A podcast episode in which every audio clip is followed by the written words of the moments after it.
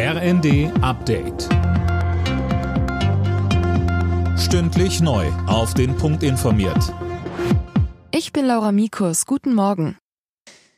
Nach den tagelangen Differenzen wegen der Ausladung von Bundespräsident Steinmeier vollzieht der ukrainische Präsident Zelensky nun eine Kehrtwende.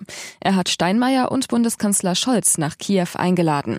Sönke Röhling, und das soll, wenn es nach Zelensky geht, jetzt ziemlich schnell gehen. Ja, er möchte die beiden schon am Montag empfangen. Scholz könne einen starken Schritt unternehmen, so Zelensky, wenn er am 9. Mai käme, an dem Tag, an dem Russland den Sieg über Nazi-Deutschland vor 77 Jahren feiert. Wie er sagt, hat er auch schon mit Steinmeier darüber gesprochen.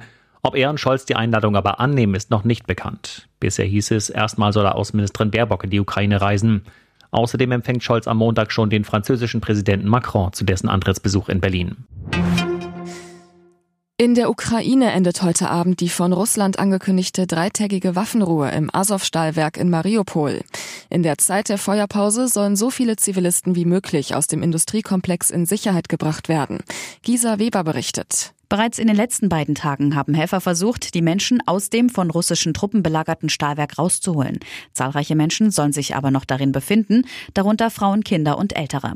Die Evakuierung verlaufe sehr langsam, so die ukrainische Ministerpräsidentin Vereshchuk im Messenger-Dienst Telegram.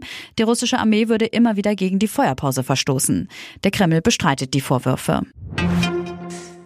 Nach seiner Wiederwahl wird Frankreichs Präsident Macron heute feierlich für sein zweites Mandat ins Amt eingeführt. Die Zeremonie findet im Festsaal des Élysée-Palastes statt. Rund 500 Gäste werden erwartet. Bei einer Explosion in einem Luxushotel in Havanna sind mindestens 22 Menschen ums Leben gekommen. Rund 60 weitere wurden nach Behördenangaben bei dem Unglück in der kubanischen Hauptstadt verletzt. Mögliche Ursache für die Explosion ist ein Gasleck während Renovierungsarbeiten. In der ersten Fußball-Bundesliga hat Arminia Bielefeld eine Auswärtspleite kassiert. Gegen den VfL Bochum verloren die Bielefelder mit 1 zu 2.